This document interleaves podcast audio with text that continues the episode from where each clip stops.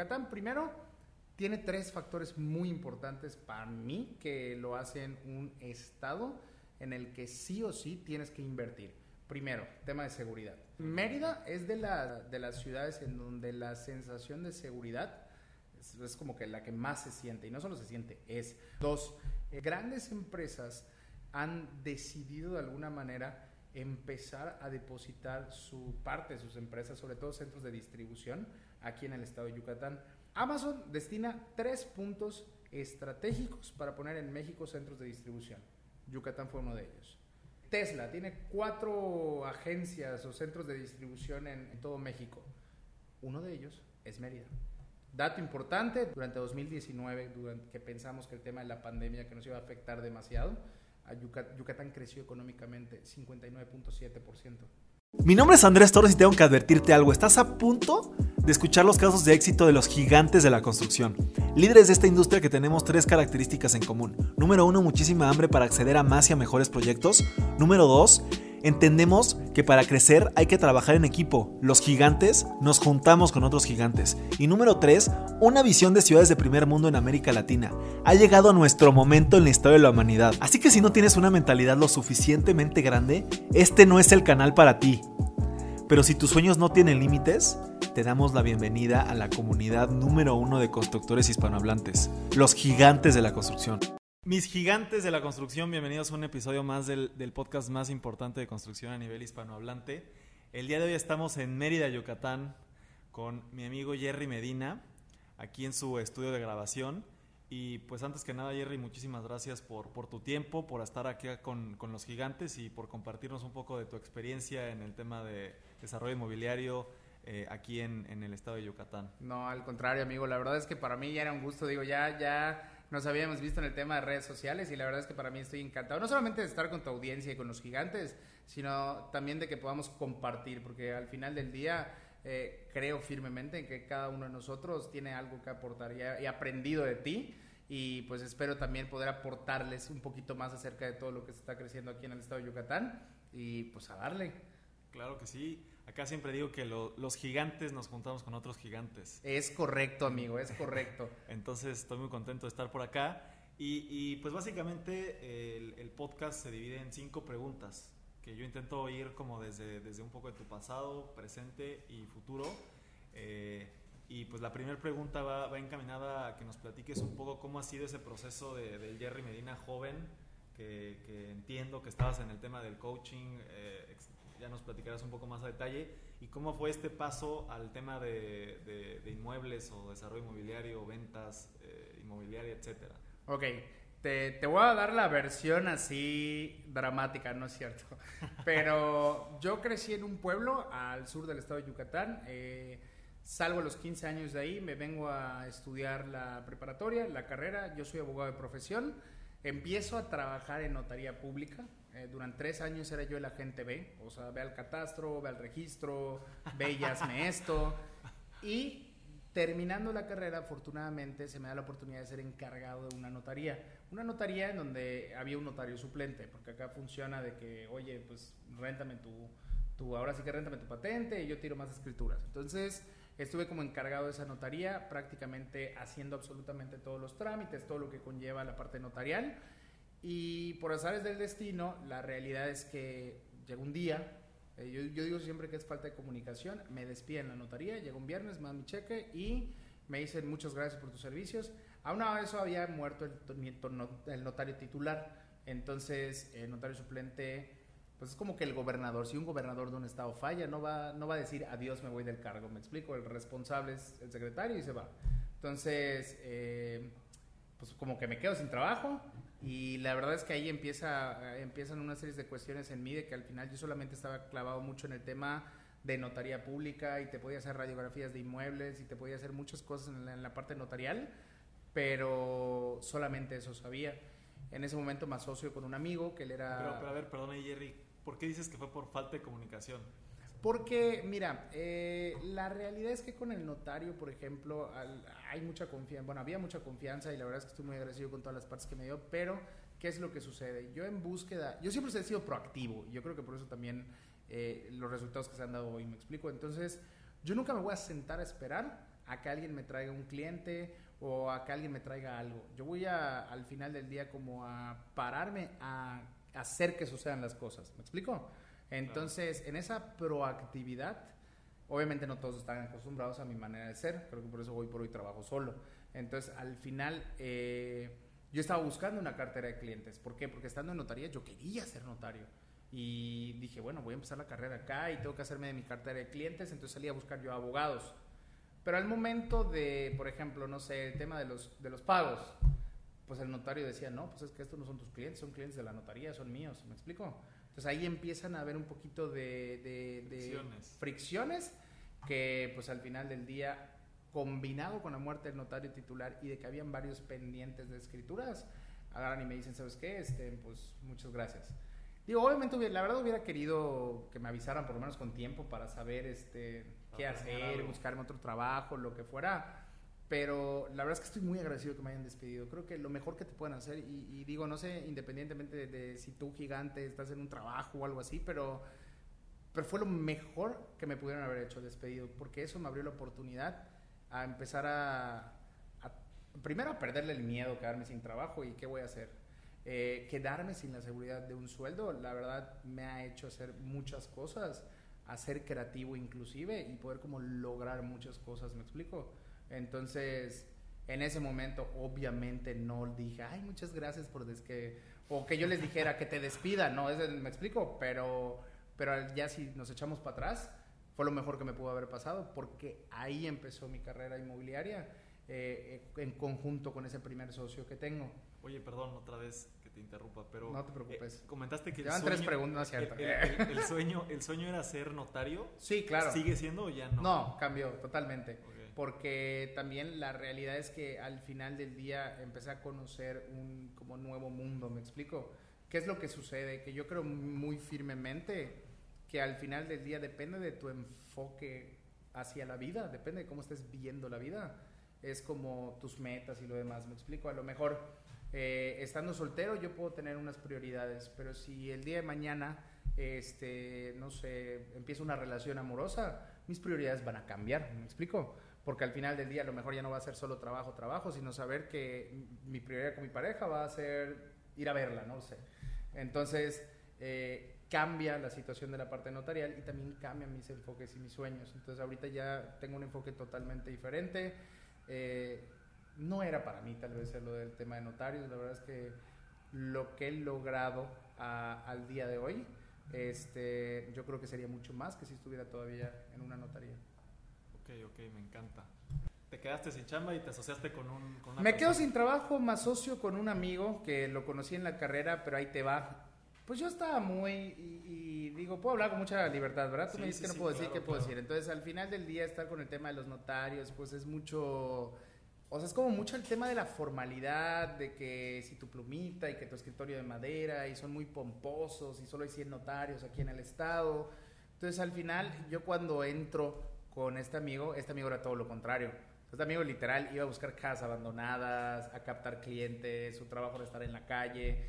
Entonces fue un cambio muy brutal porque era como yo no estaba tan acostumbrado al trabajo de campo, yo estaba acostumbrado más a... O sea, pero él, él qué era? Él, es asesor inmobiliario el día de hoy nada más que su enfoque de él es la renta y venta de casas, de casas ya hechas, me explico, y tenía diseñado toda una mecánica en cómo captar la casa, como a lo mejor si tú tienes una casa que estás queriendo rentar, yo puedo captarla y poder yo ser el asesor que rente esa casa. Este, es un trabajo muy, muy difícil, muy cansado, pero también a mí en lo personal al principio no me gustó. O sea, a mí al principio no me gustaba nada del tema de bienes raíces. ¿Por qué? Porque volvemos al tema del enfoque y a lo que yo estaba creyendo. Estudié cinco años de mi vida, una carrera de derecho para poder estar terminado mostrando casa diciendo eh, sala, comedor corrido con barra desayunadora y tu renta es cinco mil pesos. Dije, no, o sea, claro, era como muy limitada mi visión y mis, mis creencias, pero mis resultados no eran buenos porque lo estaba odiando, no me encantaba y lo tenía que hacer porque eso me daba como el cash para poder solventar porque me habían despedido entro a eso, eh, en esa parte entro a un proceso de coaching. Yo, yo también soy coach ontológico. Oye, perdón, e, esta inmobiliaria era de ustedes, o sea, era... Sí, él, tenía, él tenía el know-how. Sí, él tenía el know-how ya, trabajaba por su cuenta y salimos y haz de cuenta que yo agarré y le dije, como si te dijera a ti, oye, vamos a asociarnos. Eh, velo, él tenía, por ejemplo, su, su oficina en un área como conocida, popular, y ve al Jerry que salía de notaría medio fifis de, yo estoy acostumbrado a, a las oficinas de mis clientes, le dije, oye, vamos a cambiarnos porque mis clientes no van a ir ahí. Este, y, y pues la verdad es que luego yo ni siquiera tuve tantos clientes que vayan a la oficina. El caso es que salimos, creamos una sociedad, eh, una oficina, y, y, pues ya le empezamos a andar. Él más que nada con el tema de los bienes raíces, yo aprendiendo el tema de los bienes raíces, y yo tenía la parte notarial, seguía buscando clientes para llevarlos con una notaría. Pero la realidad es que trabajar como un abogado externo se vuelve muy difícil porque al final es como tú vas con una notaría, tienes ya un, co un, costo fijado en el tabulador y tienes que inflar un poquito para que tu ganancia. Entonces se vuelve, se vuelve un rollo estar como abogado fuera de una notaría. ¿Me explico? Ya, ya mi objetivo no era buscar abogados, era buscar clientes, usuarios finales que quieran operaciones. Entonces también se complica un poquito más esa situación. Entonces ya es que decido yo meterle full y aprender el tema de las casas, es ahí donde empiezo a que me, pues a que no me agrade tanto. ¿Me explico? porque pues era las citas que te las cancelaban, que quedaban una hora y no llegaban, eh, pues obviamente estar publicando y saber que a lo mejor te hablaban 20 mil asesores porque también querían eh, captar la casa, ¿me explico? Estar cuidando que no sabían el número del propietario, o sea, eran muchas cosas que yo le veía, o sea, yo no estaba fijándome en los pros, estaba fijándome en los contras y me fijaba en lo negativo y así estaba avanzando. ¿Cómo eran mis resultados? Totalmente negativos, ¿me explico? odiaba hacer todo eso todos los días, me levantaba y lo odiaba. Aunado a eso, entro a el coaching ontológico, o sea, entro a un proceso transformacional en donde ahí fue literal como, haz de cuenta, me abren la cabeza y eso que te, eso que dicen a veces de que te lavan el cerebro, para mí que te lavan el cerebro es de las mejores cosas, siempre y cuando sea para algo bueno, ¿me explico? Entonces, eh, empiezo a, meterme un poco más en el tema de la ontología del lenguaje, que la ontología del lenguaje, por ejemplo, es estudia al ser humano quién está siendo a la hora de ir por resultados. O sea, un Jerry eh, apático, un Jerry miedoso, un Jerry este, que no le gustaba lo que hacía, iba a tener resultados malos. Pero un Jerry apasionado, un Jerry con propósito, un Jerry alegre, iba a rentar un chorro de casas, ¿me explico? Oye, amigo, ahorita que lo dices, eh, desde que llegamos aquí, que, que, nos has atendido muy bien, muchas gracias. Si noté como que eres, este, o sea, tu voz es una, o sea, hablas fuerte, vaya. No sé ah, sí, eso creo ¿Eso siempre ha sido o has, No, o sea, sí, sí, sí, haz de cuenta, yo era el niño, en el kinder yo era el niño más grande, el que en ese, bueno, en ese entonces no existía el bullying, pero yo era el niño que le ponían, haz de cuenta él es Mickey Mouse, ¿por qué? Por alto, gordito y porque habla mucho. O sea, sí, de alguna manera esa parte ha sido. Este, el tema de mi voz, sí, siempre me lo han dicho, a veces dicen que es algo malo, pero pues así soy, me explico. Sí hay momentos en los cuales como bajo un poco la voz o, o de alguna manera es pero estás agotado, pero no, sí, así soy. Ah, ok, ok. Sí. ¿Y entonces ¿cómo, te fue con ese proceso? ¿Te volviste coach? Me volví coach. O sea, imagínate, yo entré, es como a lo mejor, es como, como iniciamos, a lo mejor si te dijera, oye, ¿cómo empezaste a construir? Como que empiezas por curiosidad y luego te termina apasionando demasiado y dices, yo quiero esto. Y entro, a, ya, después de que termino el proceso transformacional, fueron 90 días, y entro a prácticamente estudiar ahora sí, empezar a ser coach eh, el coach ontológico, a lo mejor hay muchas veces, yo lo que hago no es, no estudio patologías, yo lo que hacía era, por ejemplo, eh, ¿por qué, resultado quieres tener? No, pues yo quiero vender 500 mil pesos en comisiones al mes. Ok, ¿por qué no lo, estás, no lo estás obteniendo?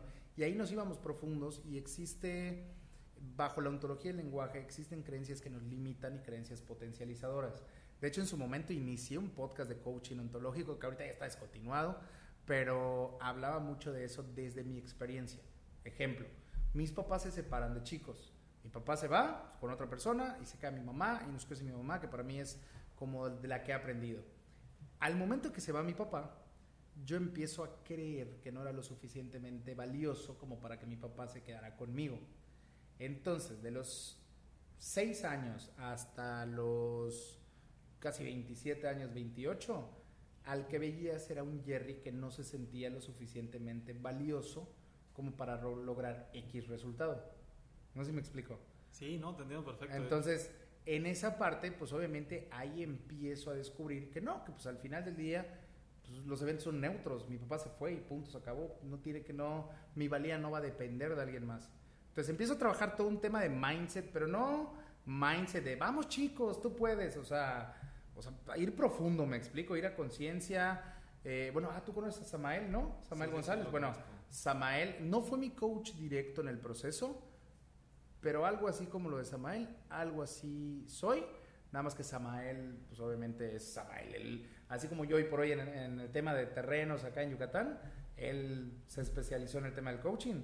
Y, y, de hecho, él me ha coachado muchas veces como para escalar de nivel, porque seguimos, o sea, yo prefiero la verdad, con honestidad, ir a un coach, o sea, ir con Sama, por ejemplo, que ir al psicólogo.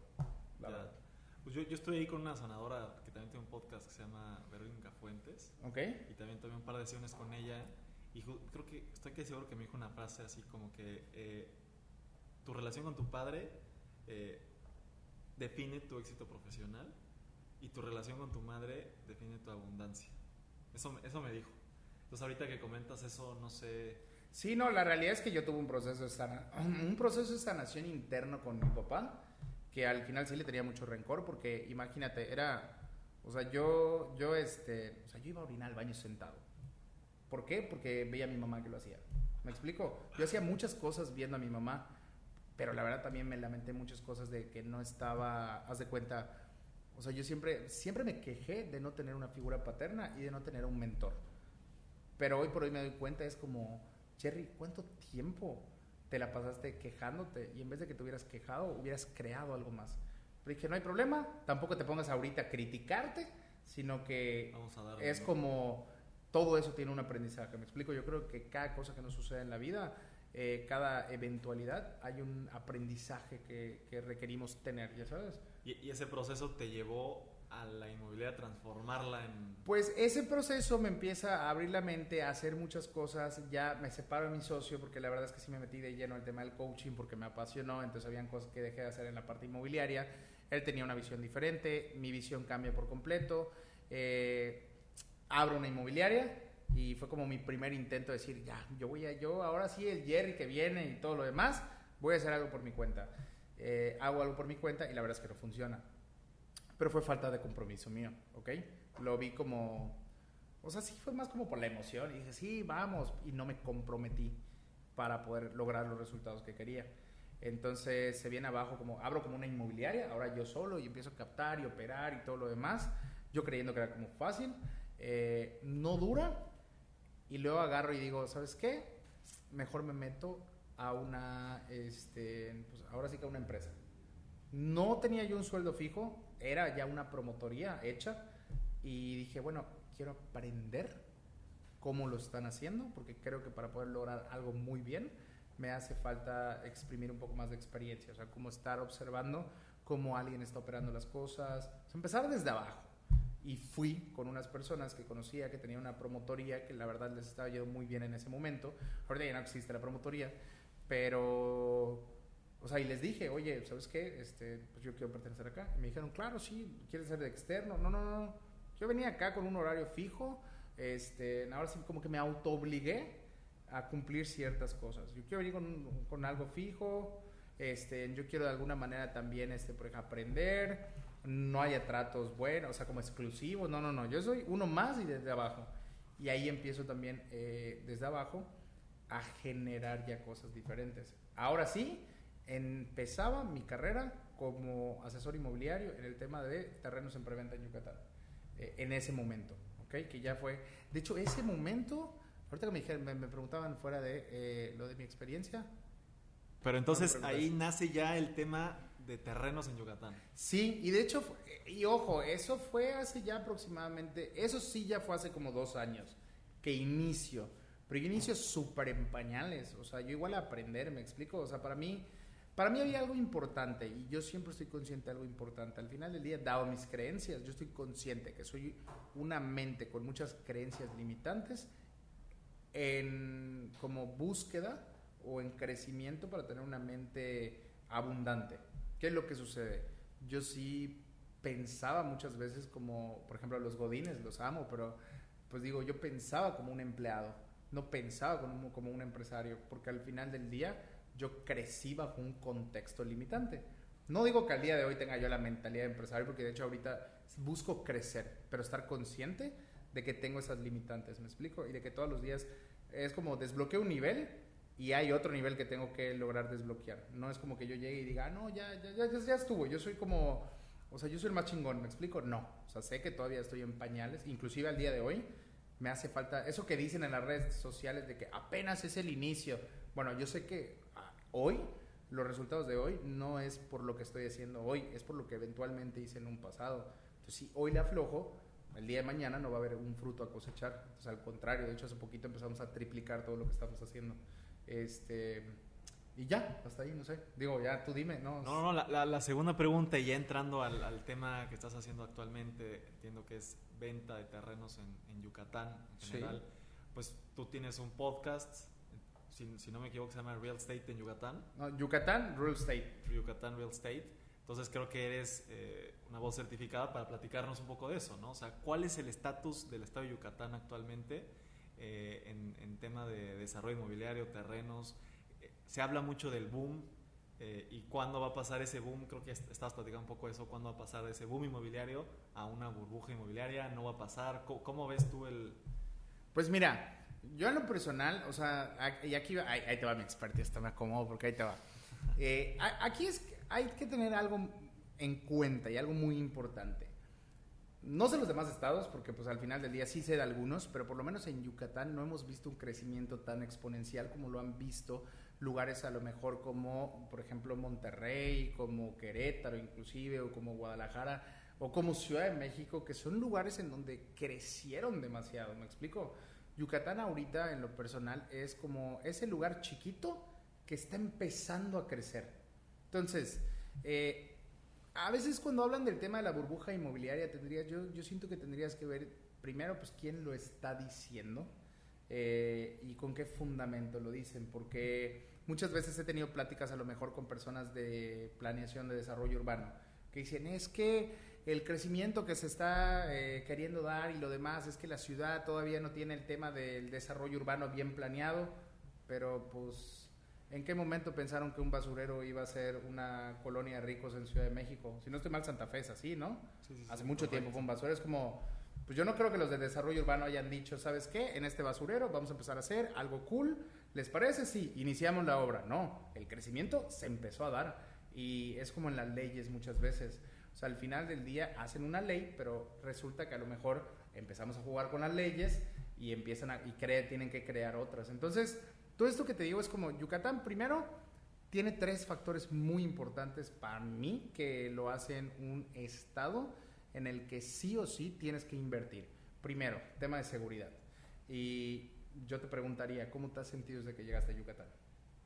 Pues la verdad es que sin, sin mayor tema. Digo, he tenido varios personas que conozco acá con los que he estado, entonces me he sentido seguro, o sea, sí, no, en ese tema no, no he tenido... Mérida es, de las, es de, la, de las ciudades en donde la sensación de seguridad es, como que la que más se siente, y no solo se siente, es... Muchas veces en mis redes sociales, por ejemplo, yo hago el experimento, digo, oh, nunca va a salir mal, y estoy tan confiado que nunca va a salir mal, voy a un café en, en la avenida de Paseo de Montejo y en la parte de fuera dejo mis cosas. Y entro a pedir un café y salgo y le estoy mostrando. Mira, me preguntan que Yucatán sí es seguro. Miren, sí, es seguro. Deje esto y nos lo han llevado. ¿Me explico? Entonces, primero el tema es seguridad. La verdad es que nosotros en lo personal eh, tenemos uno de los índices más altos en el tema de seguridad. De tal manera que si, por ejemplo, escuchamos que le dieron un balazo a alguien, es, es noticia a nivel estatal. O sea, es así como de, le dieron a alguien un balazo acá en Yucatán, es como real. Cuando a veces me dicen, oye, no, eh, vuelvo mucho a la parte del centro del país que te dicen, no, pues acá es algo natural. O sea, a lo mejor cuando me pasaba con inversionistas de Ciudad de México, pues es que yo tengo que tener dos teléfonos, el bueno y un cacahuate. El bueno lo escondo y el cacahuate pues lo dejo ahí por si me pasa algo poder darlo, ¿me explico? Entonces, este, aquí eso no sucede. Entonces, eso siento que el tema de la seguridad que nosotros tenemos y de cómo hemos blindado el Estado, el secretario de Seguridad Pública está ya casi 18 años en el gobierno. O sea, han pasado gobernadores y lo han seguido manteniendo en el cargo. Entonces, para mí eso dice algo, me explico, y, la verdad es que me siento muy tranquilo.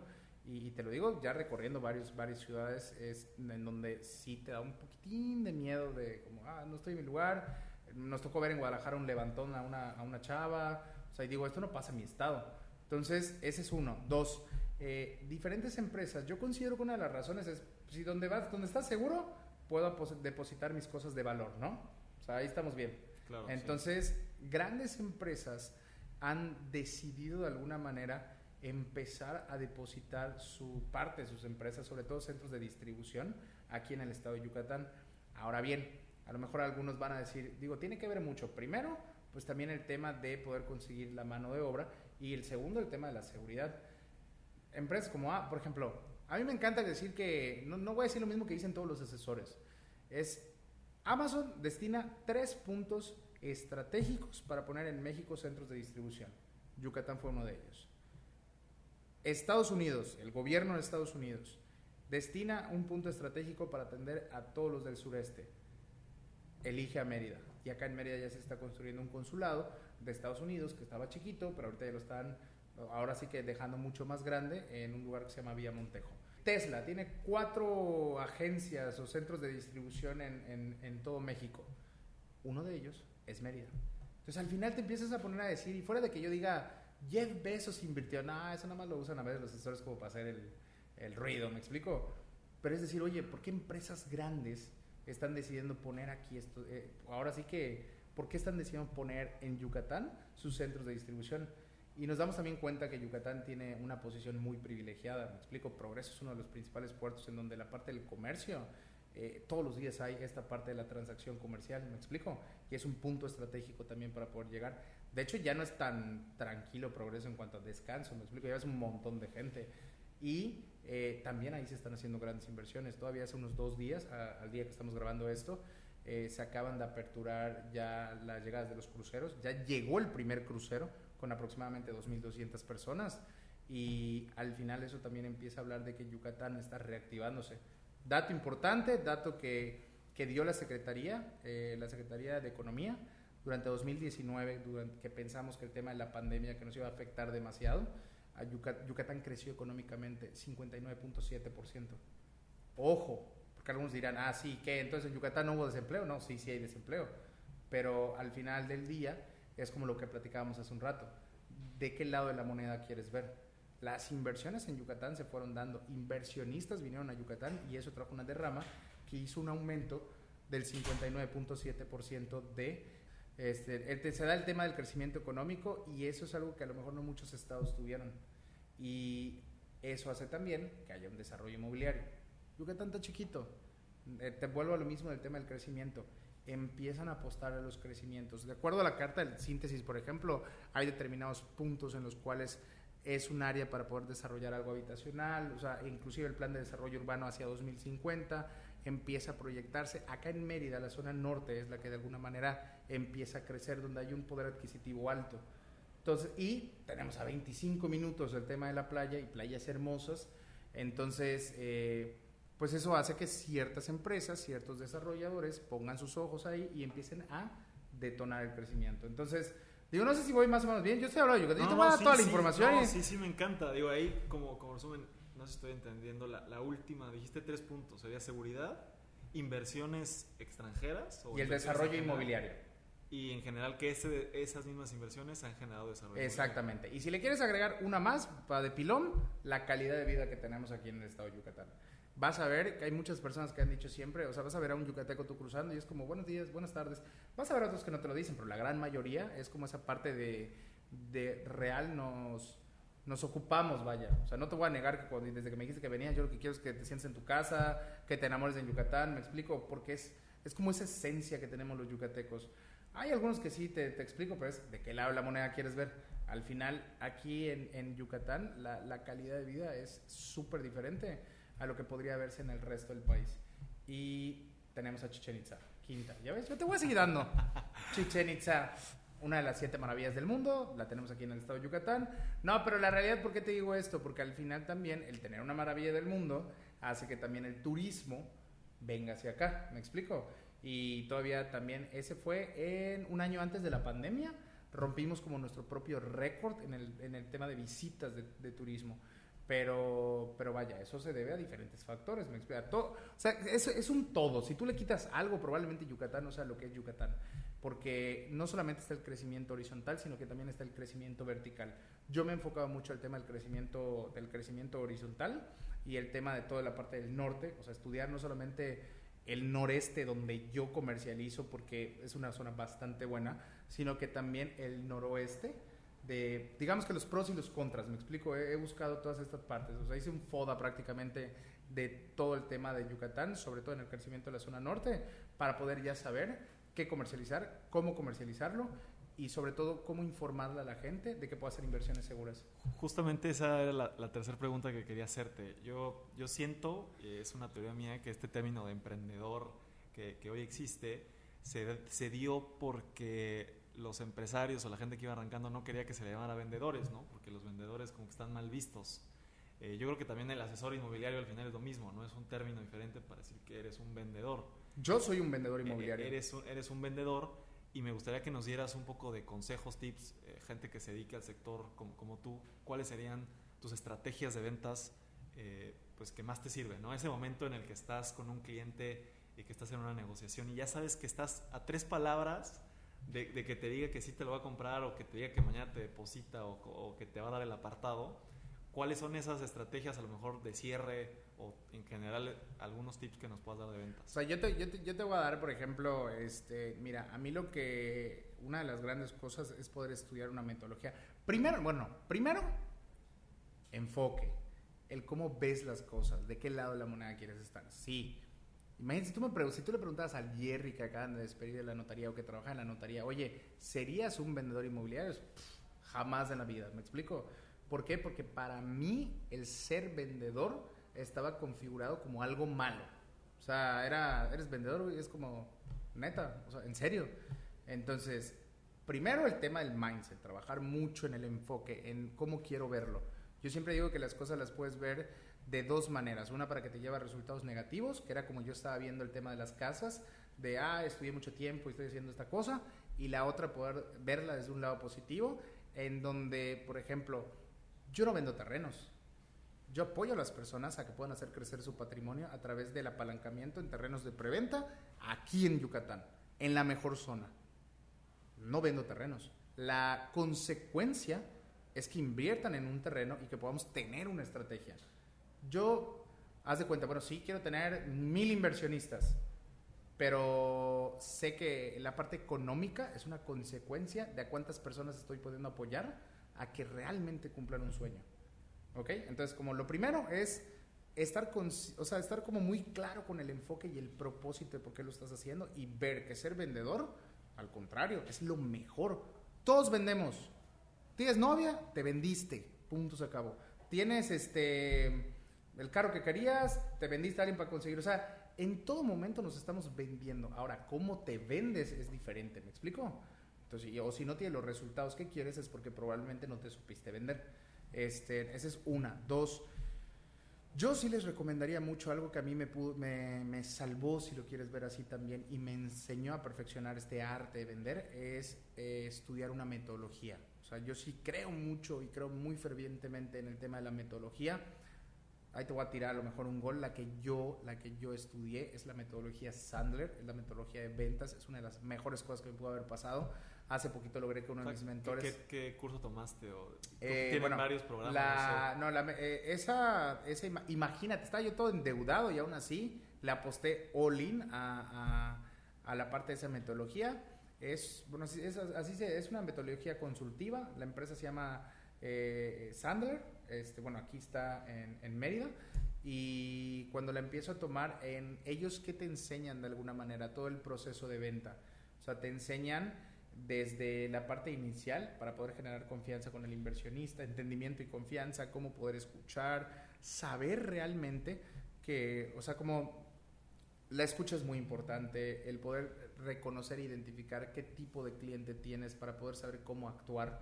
Porque a lo mejor si viene un cliente que tiene un, pues nosotros llamamos como un alter ego de alguna manera, como es un padre crítico que a todo critica, que todo quiere que le bajen el precio y lo demás, al final del día yo saber cómo poder trabajar con ellos, pero a lo mejor si viene otro cliente con, eh, que es como el alter ego de un niño, pues también saber de alguna manera que lo tengo que llevar a una posición de adulto para poder hacer una negociación y cerrar el trato.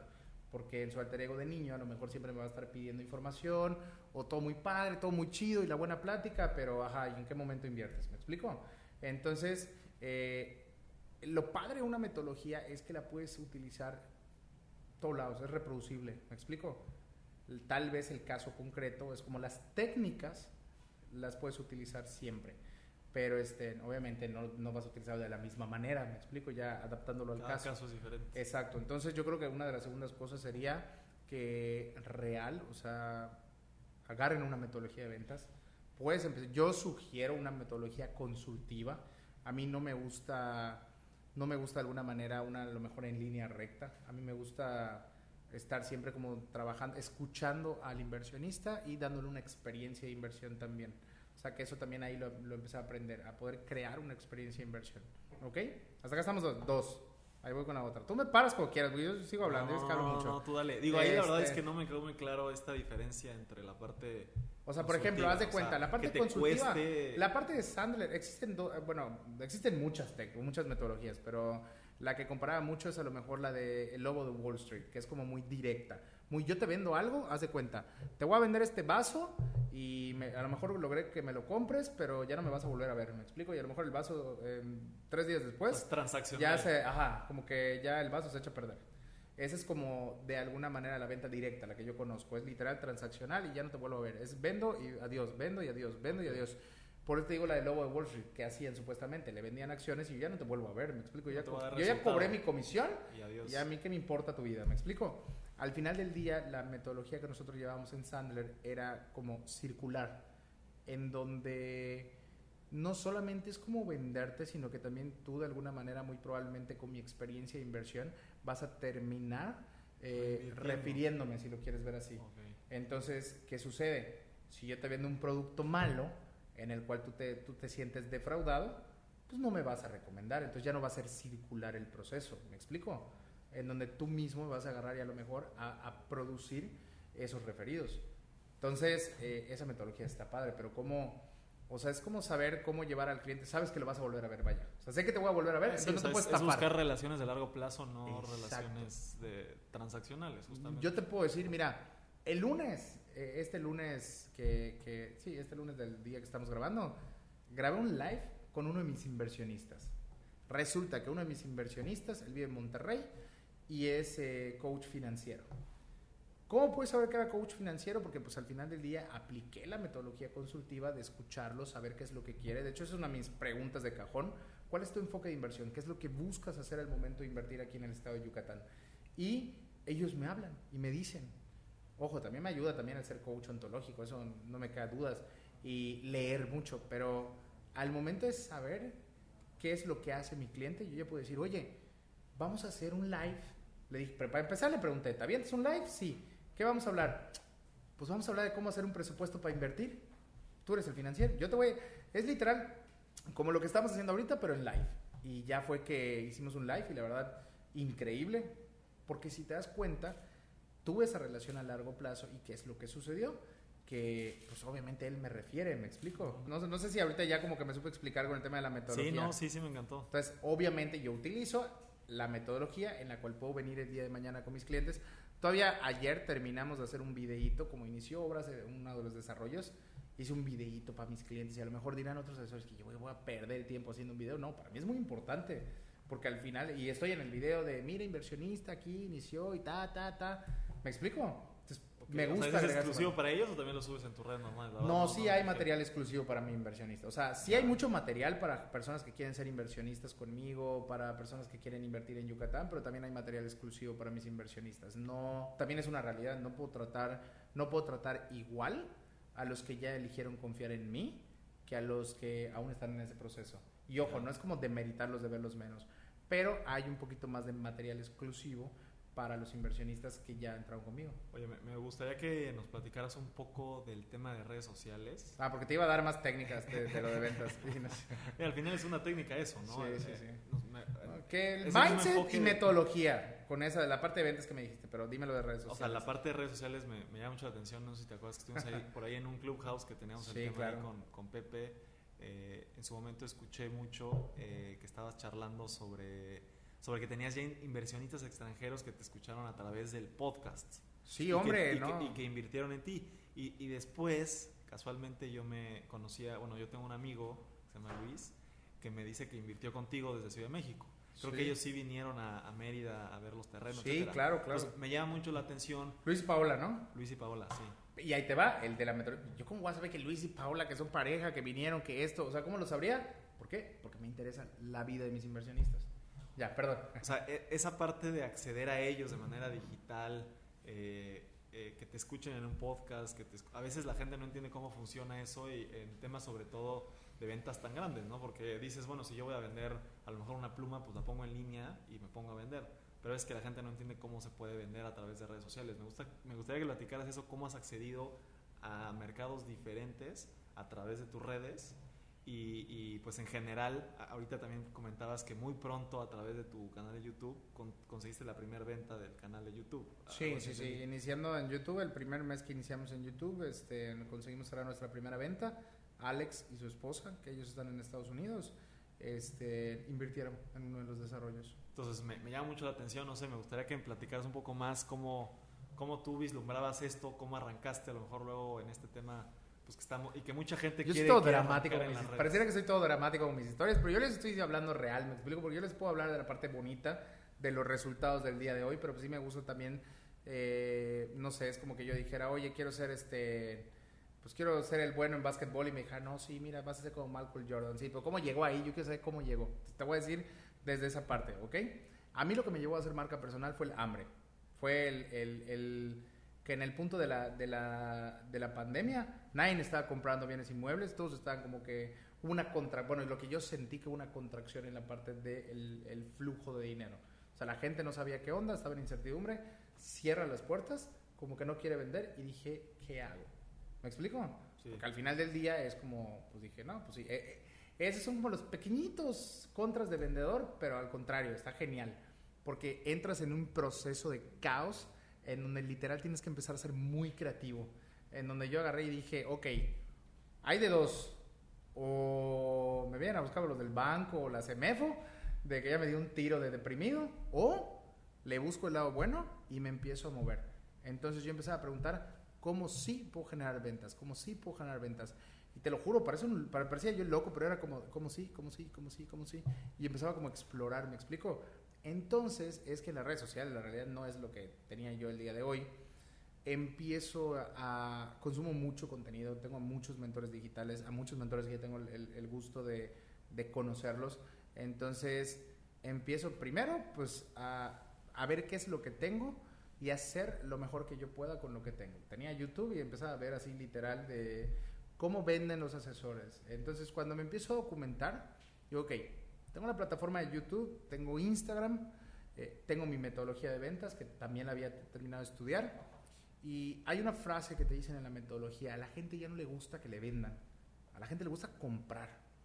Yo decía, güey, ¿y ¿qué es esto? Ok, ¿qué es lo que no toca hacer? Ok, no que poner letreritos de se vende. Digo, sí, eventualmente los tengo, pero ya están pautados por detrás en dark posts, en una estrategia totalmente diferente. Pero no es que yo agarre mi celular y diga, te vendo terrenos a 3.500 por la mensualidad. No, ¿por qué? Porque lo que van a hacer las personas es como, ah, sí, hueva. ¿Me explico? Sí, sí. Entonces empiezo a... Yo empecé a identificar, y creo que eso también podría ser muy bueno, empecé a identificar qué no hay en mi estado, o sea, en, en, mi, en mi medio. No había un asesor que estuviera haciendo como el tema de marca personal. La realidad es que, por ejemplo, a mí también, yo creo que es uno de tus mentores, a mí, este, el Master Muñoz, este, hay videos que no me han aportado y hay videos que me han aportado un chorro y la verdad es que yo estoy muy agradecido. ¿Por qué? Porque yo sacaba todo lo bueno de todos. Me explico, eh, otro de mis mentores, la verdad, que, que, que, he aprendido mucho de él, es, es Brando precisamente, Brando Angulo, que obviamente yo veía a los grandes y decía, bueno, no es copiarlos, es tropicalizar a mi estilo todo lo que quiero hacer y a mi mundo este, y ver qué sucede. Entonces ya es cuando empiezo el tema de marca personal. Pero la marca personal no solamente era, es primero tener un propósito. Para mí primero tenía que tener un propósito muy claro. ¿Qué es lo que quiero hacer? Lo que te dije hace un ratito, de apoyar a las personas a, hacer crecer su patrimonio, ese es mi propósito. Ese es el cimiento de todo lo que hago. Si yo no tuviera eso muy claro, no estaría haciendo YouTube, no estaría haciendo marca personal. Entonces, vamos a lo práctico, ya dije mucha filosofía. Uno, catapúltate de YouTube. YouTube es un buscador Primero tienes que tener 12 canales de prospección y tener en cuenta que el 80% de tu tiempo tienes que estar prospectando. Porque si tú te quedas, por ejemplo, diciendo, no me ha hablado este prospecto, güey, es porque tienes el tiempo suficiente para, y, puedes buscar más prospectos. O sea, nunca tienes que quedarte sin prospectos. Más, el prospecto debe de hablarte y decirte, este, oye, ya estoy listo para invertir. ¿Me explico? Oye, no me has mandado la cotización. Exacto. O sea, literal, así tienes que ser. Y tienes que tener 12 canales de prospección. Yo venía a una metodología, recuerden. Entonces, teniendo 12 canales de prospección, ¿qué es? Primero, a lo mejor llamadas eh, publicidad dark pokes, ahí sí, venta fría directa, te vendo un terreno, que van a llegar personas interesadas y van a preguntar por medio de las redes sociales. Eh, lo segundo es el tema de la creación de un video podcast. Identifiqué que no había alguien explicándote cómo invertir.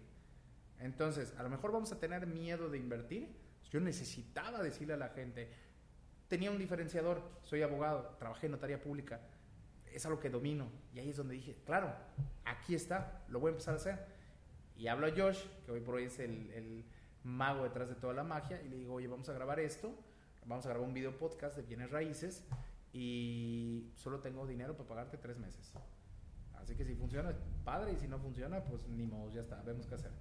Empiezo a hacer el podcast con temas que le pudieran apoyar a las personas. ¿Qué tengo que tener en cuenta para invertir en Yucatán? ¿Por qué vivir en Yucatán? ¿O por qué invertir en Yucatán? Uno de los capítulos, por ejemplo, es que ¿en cuánto puedo vender mi terreno? Empecé a contestar esas preguntas y obviamente también a redirigir el tema del buscador. ¿Cómo le vas a buscar? Terrenos en Yucatán. Y empecé poquito a poquito a ir generando contenido en mis redes sociales. Ya no estaba hablándole a mi celular, ya estaba yo hablándole al inversionista. Y sí parecía yo loco y al principio lo hacía dentro de mi auto, dentro de mi casa o dentro de lugares como estando en mi zona de confort. Pero al día de hoy ya puedo estar en una plaza y estar hablando, ¿me explico? Todavía, todavía traigo el, como el, ay, ¿qué van a decir de mí? Pero lo hago, ¿me explico? Entonces ya es por gusto y por pasión. Empecé a crear esos canales, siendo YouTube, hice un video podcast, el podcast está buenísimo, se hace súper fácil. Este, Empecé también el tema, por ejemplo, de lo de la marca personal, a mostrarle a las personas absolutamente todo lo que se hacía, los desarrollos. Yo identifiqué algo, vuelvo a lo mismo. Otra de las cosas que hagas es identificar qué no hay y tú poder hacerlo. O, o por ejemplo, ¿qué sucede acá? Hay muchos terrenos que, o hay muchos desarrollos que están haciendo una preventa, pero legal, yo, yo digo que legalmente todavía no están listos porque no, todavía no tienen el oficio de división. Entonces, ¿qué te venden? Un render. ¿Me explico? Te dicen, oye, te estoy vendiendo tu porción de tierra a lo mejor de 600 metros cuadrados, pero es un pedacito. Ok, ya puedo escriturar ahorita pagando. Este, no, todavía, o sea, te hacen un cuento, pero es porque todavía no tienen el oficio de división. Ya, espérate. Digo, a mí, me, a, mí de alguna manera me, me, echaron rollo y cuento con un desarrollo así hace mucho tiempo y nunca me lo entregaron y me devolvió mi dinero y fue el mismo dinero que me devolvieron cuando invertí. Entonces perdí por el tema de la inflación y todo lo demás. Entonces dije, aquí hay un enemigo muy importante, la falta de certeza jurídica. Entonces, otro consejo es búscate un enemigo, no una persona, sino un enemigo. Mi enemigo es la falta de certeza jurídica de los inversionistas. Y haz de cuenta que así como los Avengers, yo soy el que va de alguna manera a darles esas herramientas para que tengan la mayor certeza. Me ha sucedido que me hablan y me dicen, Jerry, muchas gracias, porque gracias a ti invertí en X desarrollo. Resulta ser que yo ese desarrollo lo tengo, no invirtió conmigo, pero fue a la información. Y no les voy a negar que duele, porque hubieras invertido conmigo, pero es como pero a lo mejor qué padre le aportaste en su momento te puede te puede comprar a si tienes tu cimiento muy claro yo apoyo a las personas a hacer crecer su patrimonio la apoyé mi propósito de vida está cumplido. Oye, Jerry, ¿qué sigue? entiendo que estás ahí muy, muy metido. La, última pregunta es eso. ¿Cuáles son tus planes en los próximos 12 meses? Entiendo que estás ahí metido con Brando, que me comentas que has, que has invertido con él por allá. Me imagino que en Guadalajara, pero ¿cuál es ¿cuál es el... Antes me decías que el, el sueño, la idea era ser notario público. Hoy, eh, con lo que tienes, con lo que has logrado, con, con, con tus redes, etcétera, tu marca personal, ¿cuál es, cuál es la idea? ¿Cuál es el propósito? O sea, para mí, en lo personal, el día de hoy, yo creo que durante los próximos 12 meses, eh, no lo tengo tan a 12 meses, lo tenía un poco más corto, pero vamos a poner que en los 12 meses voy a estar trabajando esa parte, este, o esa visión, es eh, posicionarme como el asesor, o sea, ahora sí que eh, el mejor asesor en el estado de Yucatán, pero no el mejor asesor en cuanto al tema de ventas. Sí, claro, también tienes que ser eso, me explico, pero sí posicionarme como un referente en el estado de Yucatán para poder hacer una inversión segura. Y yo le hablo al inversionista, no, no este, o sea, como que, no sé si pienso chiquito también, porque te vuelvo a repetir, a veces me sale lo del pueblo, este, pero hoy por hoy la verdad me encanta lo que hago, me encanta conocer gente, eh, sí busco de alguna manera llevar, eh, hagan de cuenta que yo estoy como evangelizando, haz de cuenta que, que yo soy como los de esa religión que van casa por casa, pero yo voy estado por estado llevando en mi maleta el, el por qué sí invertir en Yucatán. Entonces, en los, en los próximos 12 meses, la verdad es que yo sí lo veo y de hecho ya lo empiezo a planear. A mí me encantaría hacer así como los cantantes hacen tours de, en las ciudades. O sea, literal, hacer un tour en donde yo vea a los inversionistas. ¿Me explico? Porque al final del día ya no es como, no, no es desde mi estado estar acá, no, yo tengo que llevar el mensaje de por qué Yucatán es seguro. Entonces, o sea, algo que me encantaría es por lo menos hacer como, eh, literal, una gira de inversión, no sé el nombre, a lo mejor se llamará, este, no sé, Yucatán Inverso, no lo sé, pero como que una gira en donde yo vaya a diferentes estados. Dentro de poco voy a Monterrey y no solamente voy a un curso, voy a dar también una charla de crecimiento en Yucatán, eh, voy a llevar los terrenos y aparte voy a ver a varios prospectos, a varios a posibles inversionistas para también poder darles como el mensaje, ¿me explico?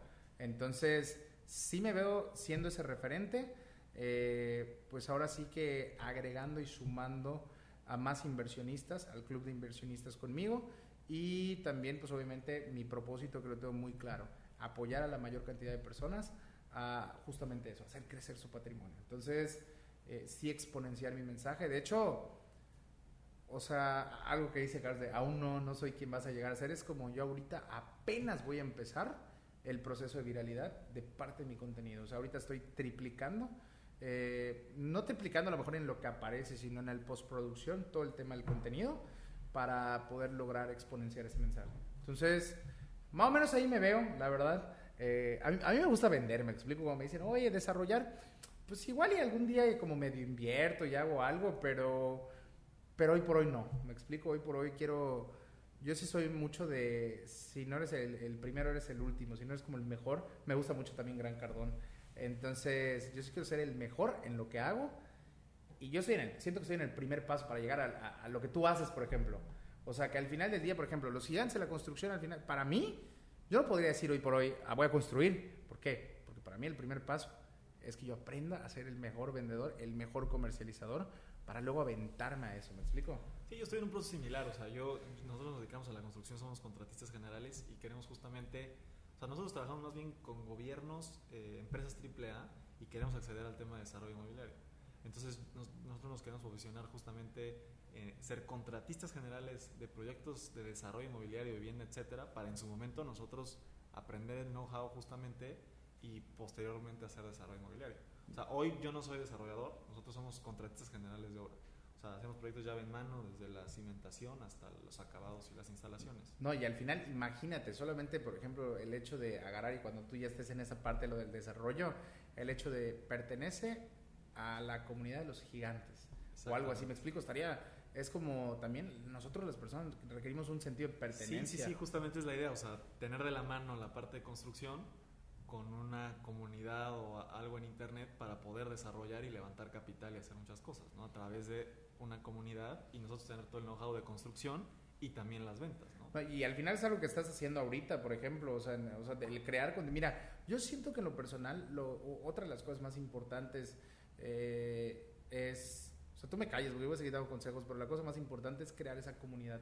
Como tú decías, por ejemplo, ahorita. A lo mejor probablemente conoces a todos tus clientes, sea gobierno, sea persona física, lo que fuera. Es como conoces al cliente, ¿me explico?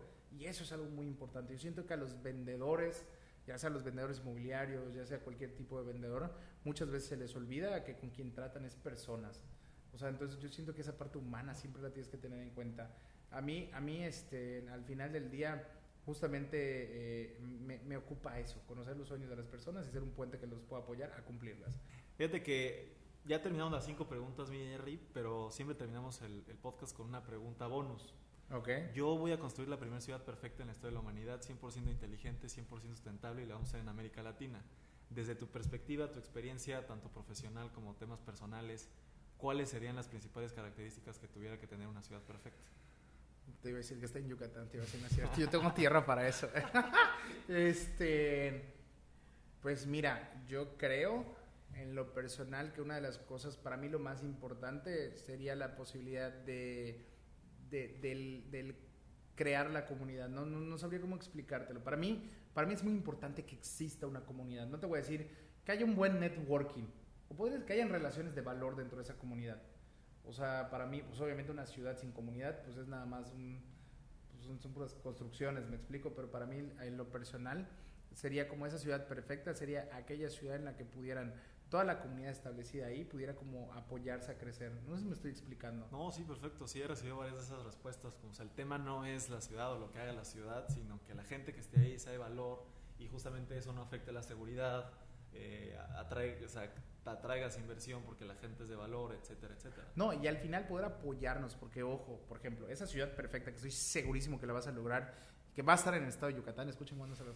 Pero, eh, o sea, ¿qué, ¿qué es lo que sucede? Que al final del día, yo siento que mucho rencor y mucho odio, por ejemplo, allá afuera, me explico, y muy pocas personas somos como de nosotros poder apoyarnos. Algo que aprendí y algo que o sea, yo, yo la verdad sí a veces eh, no me creo lo que he estado logrando, he de decirlo, me explico. Pero, pero he logrado, gracias, o sea, gracias a, a, mucho esfuerzo, gracias a, ahora sí que a to, todas las circunstancias de vida, accesar como a esos niveles en los que en algún punto había mucha envidia de que si a ti te va bien, quiero que te vaya mal, el típico cangrejo mexicano pero también empecé a acceder a personas, como tú decías, de que te juntas con constructores, te vas a volver constructor, empecé a acceder a personas en donde no había ese rencor, en donde es como poder apoyarnos, me explico.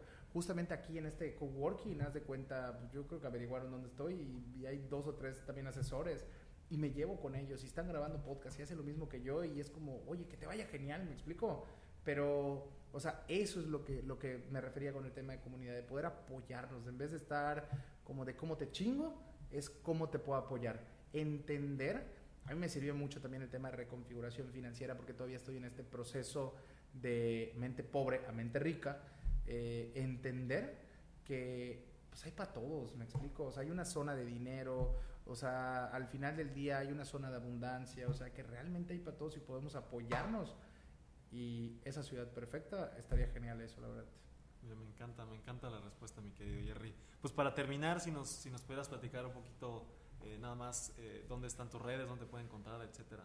Perfecto. La, bueno, eh, quieras invertir o no quieras invertir, si no quieres invertir, te va a dar ganas de invertir, de cómo explico en el estado de Yucatán, pero me puedes encontrar, la red más activa es la verdad Instagram, arroba soy Jerry Medina, eh, es J-E-R-Y Medina, sí es mi nombre, no soy Gerardo.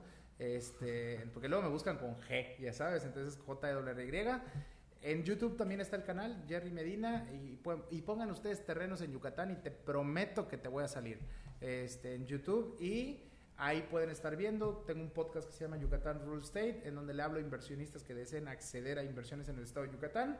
En ese mismo canal o en Spotify está Ladrillos Inmobiliarios. Ladrillos Inmobiliarios es un podcast que le habla a asesores inmobiliarios para poder crecer el tema de la marca personal en donde van diferentes expertos a hablar. Y pues el tema de, de mira, bueno, mi página, mi página web es soyerrymedina.com. Te puedes suscribir a mi newsletter dos veces al mes. Te mando información relevante de lo que está sucediendo en Yucatán en cuanto al tema de inversiones, el tema del crecimiento. Y creo que ya uf, se agotó mi repertorio. Pero tú pon Jerry, tú anda al Instagram y ahí te voy a estar referenciando en los diferentes lugares y me va a encantar y, y, va a ser un honor para mí pues que formes parte de la comunidad de inversionistas y que puedas conocer a Yucatán desde los ojos de la verdad es que yo amo mi, mi tierra me explico entonces yo te enseño lo mejor de lo mejor. Y ya. Me encanta mi querido Jerry. Pues muchísimas gracias por, por tu tiempo y muchísimas gracias a todos los gigantes que nos escuchan por acá. Y pues nos vemos en el próximo episodio. Gracias. Gracias